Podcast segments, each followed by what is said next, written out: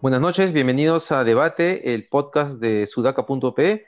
Eh, quien les habla es, David Rivera y como todas las noches estamos con Alexandra Ames y Paolo Benza para comentar las noticias más importantes del día. ¿Cómo están Paolo y Alexandra? ¿Qué tal? Hola, ¿qué Eh, tal? Bien, hay varios, hoy día hay varios temas, así que vamos a intentar no, extendernos tanto en, en cada uno de ellos, pero eh, uno sobre el tema de la vacuna, por ejemplo, y quién la va a comercializar, eh, las denuncias contra congresistas, pero queríamos comenzar con un tema que, que comentamos ayer sobre esa entrevista que le hace Julio Guzmán a Daniel Olivares o viceversa, y en la cual lo más saltante fue la declaración de Daniel Olivares respecto a que es un consumidor de marihuana de 20 años, que la ha consumido con su padre, con su familia, etcétera, y que tal como dijimos ayer, digamos, les han hecho un favor porque el nivel de exposición de, este, de esta parte del video ha sido altísimo, han habido críticas tremendas, memes, memes en cantidad. Eh, a mí me encantó el meme que decía, mientras Guzmán corre, Olivares vuela. Este, pero, pero que también ha traído este, eh, reacciones fuertes, ¿no? La Comisión de Ética ha decidido investigar a Daniel Olivares por revelar que fuma marihuana. Así lo dijo el su presidente Mariano Yupanqui, y hay que recordar simplemente que esa misma Comisión de Ética es la que, es la que, es la que sigue protegiendo a Edgar Alarcón u otros congresistas fujimoristas y que de pronto se arruga o se araña por un tema como el, tem- como el consumo de, eh, el declarado consumo de marihuana de, de Daniel Olivares. No, terrible, ¿no? A mí me parece eh, que es totalmente hipócrita eh, por el lado de la Comisión de Ética y de este señor, pues que dárselas de, de, de súper ético y, y- y evaluar o investigar las declaraciones de Daniel Olivares cuando en realidad pues existen otros problemas de mucha mayor importancia para investigarse en la Comisión de Ética. Y si queremos ponernos, digamos, sabrosos o epicosos, como dice la gente, con, con los temas de, de juerga o de entretenimiento, digamos, a mí me parece mucho peor lo que han hecho los congresistas eh, Luna y en su momento también el congresista de Loreto, que fue ministro del MIDIS, eh, se me dio el nombre, eh, Ah, Meléndez, sí, Meléndez, sí. Meléndez. Meléndez. Claro, que eh, cuando estábamos en pleno confinamiento y cuando la gente estaba, pues, este, en los hospitales de Loreto estaban colapsados y la gente se estaba muriendo en Loreto, él estuvo tomando en un matrimonio, me parece, cuando las fiestas estaban prohibidas.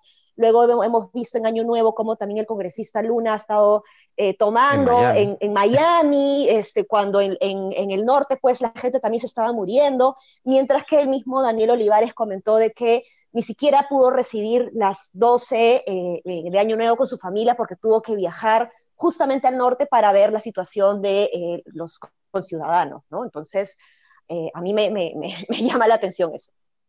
Hay una escena en Scarface donde totalmente coqueado Al Pacino sale de un restaurante jalado por sus guardaespaldas y les dice a todos los que estaban cuchicheando sobre su actitud algo así, como no me acuerdo la cita exacta, pero le dice, "Me nece- ustedes me necesitan porque yo soy el chico malo, ¿no? Ustedes necesitan al chico malo para sentirse bien con ustedes mismos, ¿no? Creo que, eso, creo que es un poco eso, ¿no? Los congresistas son tan, pero tan terribles que necesitan con- agarrarse de una tontería, porque es una tontería, es una, es una absoluta tontería, para intentar pasar como éticos, pero no lo son y, y solo quedan como ridículos. A ver, eh, quizás también, eh, ya les pregunto esto como pregunta abierta a ustedes, habría que pensar en qué porcentaje de la sociedad políticamente aprueba que alguien fume marihuana y qué porcentaje de la sociedad respalda a alguien que va a investigar a alguien que fuma marihuana, ¿no? Pero en Ese es un términos, tema interesante. en términos objetivos es una tontería, es una cojudez. Es un tema interesante y seguramente va a ser incluida, con todo el revuelo que ha generado, fácil va a ser incluida en la, en las próximas encuestas, eh, Claro. que no sé cuán representativas van a ser, porque como somos una sociedad bastante pacata, es decir, que no le gusta admitir este, las cosas que hace, eh, es probable que ese lado conservador le parezca mal, pero también es interesante que somos, digamos, el, eh, el electorado eh, ha ido cambiando en términos de rango de edad, ¿no? Entonces ahora hay un electorado que es mayoritariamente joven o hasta los 35, 40, que tal vez está mucho más abierto a esas ideas. Eh, bueno, y sería buenísimo que alguna medición logre determinar cuál ha sido la, cuál ha sido la actitud-reacción frente a esta declaración de Daniel Olivares. Sí, bueno, finalmente esto, esto eh, necesita muchísima información, ¿no? Porque hay, hay, muchos tabús alrededor de esto, ¿no? He visto también el día de hoy como diversos líderes de opinión, científicos, académicos han ido publicando eh, la tabla de las sustancias eh, tóxicas o químicas más dañinas para la salud y para la sociedad, ¿no? Inclusive el alcohol estaba en número uno para la sociedad por los daños que causaba el exceso de alcohol a la sociedad y la cocaína era pues la primera que estaba en, en en, temas de, de, persona, ¿no? Individual, y, marihuana pues estaba súper abajo, la marihuana mucho más abajo del alcohol, del tabaco, ¿no? Entonces creo que, corresponde mucha información sobre el tema para poder este, e, evaluar eso. Yo, yo, no creo que los congresistas, si se abre esta investigación de, de, ética, vayan a evaluar en función a la evidencia, porque ya tenemos, valga la redundancia, evidencia de que no es así, ¿no? Y se sorprenderían la cocaína, que es mil veces, mil, mil, un millón de veces más dañina, se sorprendería la gente que dice todas estas cosas de la cantidad de gente con plata que, se mete coca. Así es. Así es. Bien, eh, pasemos a otro tema, antes de entrar a los temas más extensos, y es estas cosas que no dejan de pasar en el Perú, de la liberación del conductor que atropelló a una fiscalizadora de la ATU hace dos días intentando fugar de una, fiscalización eh, justamente, y que de pronto eh, es liberada ahora por un juez, a pesar de que hay un video que registra todo, incluso este señor, si se puede decir señor, cómo trata de fugarse, cómo los carros de policía cierran a la combi, y él retrocede, se abre de nuevo y sigue huyendo, hay motos, policías, parece una persecución de un delincuente y es un conductor de, de combi. Y a pesar de ese video que muestra todo, un juez ha decidido hoy liberarlos. Pablo, tú habías estado chequeando cuáles eran las razones que había dado para, eh, para que siga el proceso en libertad. Sí, la, única precisión chiquita que es que él es el fiscal, el fiscal provincial. Perdón, el fiscal. Se apellida Sueldo Quiñones, este, y ha, dejado, ha pedido la inmediata libertad de él por, por problemas técnicos, le dicen ellos. Uno de esos problemas técnicos es que el informe policial fue entregado sin la foliación correspondiente, o sea que sin el número de folios del informe, ¿no? Absoluta tontería. Este, después dice que el fiscal a cargo del caso eh, dice que el, el, imputado proporcionó dos nombres que no son sus nombres y que como eso nunca fue corroborado, entonces estaban los nombres incorrectos. Entonces, este tipo de cosas que tú dices, este, pero se puede tener justicia cuando la justicia funciona así. Hay, hay posibilidad de justicia para el ciudadano, para el ciudadano cualquiera que sea, si es que la justicia funciona así o es que estamos Sí, no, terrible, terrible. Los funcionarios públicos creo que han perdido el sentido de su existencia o de su razón de ser, ¿no? Porque, o sea, que, que dejes suelto a alguien porque la foliación estuvo mal, que es un tema de forma, o sea, y, y que dejes suelto al fondo, eh, no, no, no, tiene ningún sentido, ningún criterio para, para, para, hacer justicia en el Perú, ¿no? Eso eh, realmente es indignante y lo otro que también me indigna pues es la descoordinación y cómo se tiran la pelota entre instituciones del mismo Estado, ¿no? Porque eh, leyendo un poco más sobre este caso, la fiscalía decía no, que la culpa la tenía la Policía Nacional del Perú. La Policía Nacional del Perú decía que la culpa la tenía el Poder Judicial. El Poder Judicial le decía que tenía la, la culpa la fiscalía. ¿no? Entonces, se tiran la pelota entre las instituciones y nadie resuelve nada. Y al final, pues el ciudadano que reconoce el Estado como uno solo y no diferentes instancias no entiende nada.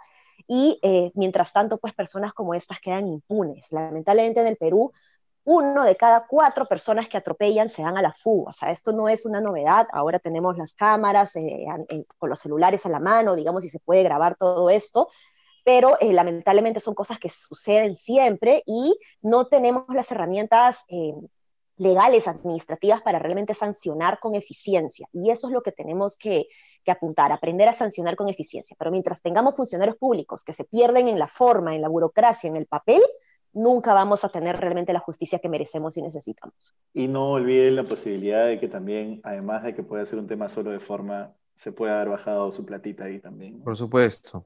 Claro, estamos, estamos muy podridos, ¿no? Porque, o sea, o, la fiscal es un cero a la izquierda y debería ser espectorada en este instante, en estos días de su cargo, eh, digo, por, o sea, por la evidencia que existe, o solamente por esa razón, digo, por no poder cumplir su función, o, este, o le han bajado un billete, ¿no? Y tal vez el tema desaparezca en los medios y el pata termine libre y nunca pase absolutamente nada con esa persona como pasa con, tantos, con tantas cosas. Em, y hablando de ese tipo de sentencias, denuncias, poder judicial, investigaciones, en los últimos días se han estado publicando ya información, ya los medios comienzan a hacer pues el seguimiento a quiénes son los candidatos, ¿no? Al Congreso. Y es que es increíble porque 229 candidatos a nivel nacional reportan haber tenido sentencias en el pasado, ya sea de tipo penal o civil. Los delitos son defraudación tributaria, estafa, usurpación, peculado y robo, hasta violencia familiar y lesiones leves y, graves. Los partidos con mayores candidatos con este, con este tipo de denuncias, UPP, APP, Perú Libre, pero le siguen Acción Popular, Avanza País, Democracia Directa, Partido Morado, Somos Perú y Podemos Perú. Es decir, todos, no hay, no hay quien se salve, ¿no? Luego, la República publicó 80 candidatos con demandas por alimentos y 5 por filiación de hijos. Número uno, el Partido Morado, le siguen Podemos Perú, Perú, Perú Libre.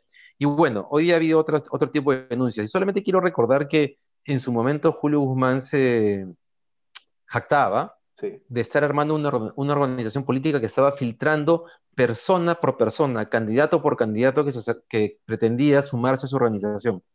Eh, digamos, si es que efectivamente es así, eso es así, y le pasan estas cosas, imaginemos lo que le pasan al resto de partidos no, terrible, terrible. Me parece, me parece una gran irresponsabilidad eh, y por supuesto que no les interesa a los partidos políticos que permitan que sucedan estas cosas. Yo puedo entender que por un lado se puede haber filtrado uno o dos casos, pero estos, estos resultados no es realmente una novedad para cada uno de los partidos, ¿no? Ver esto ya, eh, ellos ya esperan que se publique, ya están viendo en el media training cómo van a responder, cómo van a argumentar, y nunca realmente aprenden desde el punto de vista de la responsabilidad que les corresponde a los partidos políticos hacer un filtro de verdad. Sí, sí. Y, y, por eso yo siempre, cuando alguien me dice que está haciendo política decente, como hacía Julio Guzmán, Siempre sé que ahí va a haber con qué molestarlo después. Oye, y una, duda ahí, me surge una duda hasta ahí, mi mente maliciosa, no quiero, sí, no, voy a especular, no quiero hacerlo, pero en realidad es una especulación. ¿No será que este video de, David Olivares, donde él dice que, está fumando, que fuma tronchos con su mamá, eh, ha sido un poquito como para este, que la gente vaya conversando por ahí, porque yo no he visto realmente en, las redes sociales, en las conversaciones que se, tienen en, los chats de amigos que hablamos de política, nadie está hablando de las denuncias, nadie está hablando de las denuncias, particularmente del Partido Morado. Ha pasado bien desapercibido eso porque ahorita todo el mundo está hablando del porro de Daniel Olivares. Sí. Daniel Olivares es comunicador, pues, ¿no? Sí, pues por eso a eso iba, ¿no? Podría ser. Pero digamos que, bueno, podría ser, sí, no, no, no. Es especulación, ¿no? Ojo, este disclaimer total, ¿no? Es especulación. Ahora, eh, hay, hay un tema que tiene, o sea, hay un ángulo que es el que hemos conversado ahorita que tiene que ver con partidos que no les interesa, no están en capacidad de hacer los filtros eh, correspondientes, pero por las elecciones pasadas también sabemos que hay partidos que más bien premeditadamente buscan ese tipo de perfiles porque lo que están buscando son, son organizaciones políticas que les permitan seguir eh, tomando cuotas de poder que les permitan sostener sus actividades informales o ilegales, ¿no? Eh, o sus ganancias, digamos, este, de ese tipo también. Entonces, en muchos de estos casos, no es que se les pase por la guacha, sino es que más bien que los buscan premeditadamente. No, y además se necesitan, ambos se necesitan porque el partido necesita de ese tipo de personas que están dispuestos a pagar la tarifa que le van a cobrar eh, para que el partido pueda vivir y pueda tener financiamiento y al mismo tiempo ese candidato con denuncias, sentencias necesita ganar para tener la inmunidad y, que finalmente pues su caso no sea procesado, ¿no? por eso, por eso, y en Chiqui, por eso esas notas medio, medio comunes de los medios grandes de cruzar bases de datos y poner tal cual una organización criminal convertida en partido político con un partido político que sí, pues se le pasaron algunos con denuncias porque hizo un mal filtro, quizás no sean tan buenas para la democracia. ¿no? Sí, pues. Bien, pasamos entonces al último tema, tema importante, que tiene que ver con el tema de la comercialización de las vacunas. Ayer, hasta la información que se conocía, todos interpretamos, incluso fue portada del comercio hoy día, que los laboratorios y farmacias iban a poder comercializar eh, la vacuna contra el COVID. Sin embargo, hoy día, eh, bueno, creo que Sudaca fue el primer medio en que, eh, en una entrevista al presidente de, ¿cuál, es el nombre del gremio? De Adifan. Adifan. Adifan. él dice, ¿no? Que, que no, que básicamente la autorización sería para que los laboratorios compren y le vendan al Estado. Y hace un momento, eh, la ministra de Salud, Pilar Macetti, ha confirmado que por lo menos este año ninguna entidad privada podrá adquirir la vacuna para aplicarla, ya que tendría que asumir todos los riesgos y complicaciones de salud que manifiesten los pacientes tras su aplicación. Y hace una, una hora, dos horas, el congresista Luis Roel señaló que había estado en una reunión con, el presidente Francisco Sagasti y Violeta Bermúdez, la primer ministro, y eh, donde el presidente había aclarado que solo el Estado distribuirá las vacunas y lo hará de forma gratuita, eh, lo cual cierra toda posibilidad de adquirir eh, las vacunas desde el ámbito privado y no sabemos si va a ser posible a través de mercados negros, digamos, de comercialización de vacunas. No, pero no cierra la posibilidad de comercialización, ¿no? O sea, simplemente es la modalidad en donde el Estado le compra al privado, pero no es que se cierre la posibilidad de que de pronto Suiza Lab también lo eh, obtenga al menudeo, lo, promueva, digo, al menudeo. Eso es lo que no termina de quedar claro, ¿no? claro, porque el DS no especifica eso. Claro, el presidente de Adifan lo que dice es que por lógica lo que tendría que ocurrir es que si es que, que no va a ser con Sinopharm porque se la va a traer directamente el gobierno, ya lo, ya lo aclaró, pero que si es que alguna droguería o laboratorio importara otra vacuna, lo lógico sería que se la venda al gobierno para que el gobierno la distribuya gratuitamente. Y en ese caso, la droguería o el laboratorio serían, serían cargo, por ejemplo, Pfizer, que acá es una droguería, no es un laboratorio, si trae su vacuna, se tendría que hacer cargo de los efectos adversos que, conlleve, ¿no? Entonces, por ejemplo, el Adifante decía algo bien sencillo, que es, claro, el grupo, el grupo Intercorp tiene todo integrado como para hacer una muy buena distribución de la vacuna, pero eh, tendría que hacerse cargo de los efectos secundarios de así el Estado sea la que le distribuya en sus postas, este, pero me refiero a una distribución a lugares del Perú, ¿no? Así sea el Estado la que, la que la entregue en sus postas, el Grupo Intercorp tendría que hacerse cargo de los efectos secundarios y probablemente es algo que nadie va a querer hacer. Entonces es bastante improbable, así queda abierta la puerta, es bastante improbable, según él, que algún privado se meta, ¿no? Es, es bueno saber eso. Este año, ¿no? Porque todavía este no están los procedimientos. Este año, claro. Sí. Claro, pero, o sea, Pilar Massi te ha dicho que no, o sea, ninguna entidad privada va a poder aplicarla. O sea, sí está cerrando la posibilidad, entiendo, a que eso suceda, ¿no? Por lo este menos hasta el 2022, sí, por lo menos hasta el 2022. Pero dice que no va a poder aplicarla porque tendrían que hacerse cargo de los efectos secundarios. Yo entiendo eso, que, es que, que, es que no van a poder aplicarla porque nadie va a querer hacerse cargo de los efectos secundarios. Claro. Ahora, ¿y por qué incluir esa parte en el decreto supremo? Eso no me queda claro. ¿Qué cosa? O sea, la posibilidad de que el privado compre. Sí. O sea, ¿por qué incluirla en el decreto supremo en este momento si es que no había esa, si es que no era necesario, digamos? Yo creo que lo que han pensado es que va a llegar un punto en el que la vacunación ya no va a ser urgente, ¿no? O sea, que ya no van a tener que ellos darla gratuitamente, será un año, y que va a pasar a ser como la influenza, que todos los años traen vacunas con, para distintos eh, distintas, no sé, cepas y que ya eso este, está estandarizado, le modificas una cosita y la traes y en ese momento ya van a querer que, que, digamos, con la autorización condicional temporal los privados puedan traerla. Esa es una posibilidad. Y la otra posibilidad es para dejar la puerta abierta para que laboratorios como Pfizer, que tienen su propia vacuna, pero no tienen laboratorio acá, es decir, no tienen sucursal acá, sino son una droguería acá, no producen acá, puedan importarla y, y, vendérsela al Estado acá, ¿no? Esa es otra posibilidad. Claro, yo opto como una, yo lo veo más por el lado de la segunda opción, ¿no? O sea, mientras el Estado está negociando con Sinopharm, con AstraZeneca, con otras que se vengan, eh, quizás no le sale la negociación con Pfizer, entiendo que ya, no sé si, si, se ha caído por completo o si siguen negociando con Pfizer, ahí, ahí me perdí, pero em, están abriendo la posibilidad de que Pfizer pues, lo, lo, pueda hacer por sus propios medios, ¿no? Y están abriendo esa posibilidad de de, ir organizándose para que puedan entrar por, por su lado, digamos, ¿no?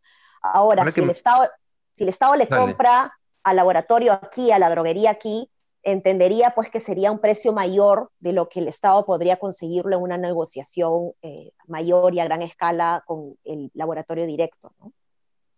Debería ser. Ahora que mencionan ese punto, estoy recordando que en algún momento alguien mencionó cuando, cuando recién asumió este, el, gobierno de Sagasti y caímos en cuenta de que en realidad no, no, teníamos vacuna, mm. eh, alguien mencionó de que uno de los problemas que habían retrasado los, los acuerdos era que eh, eh, era necesario que estas transnacionales tuviesen una representación en el Perú y que algunas no tenían representación en el Perú.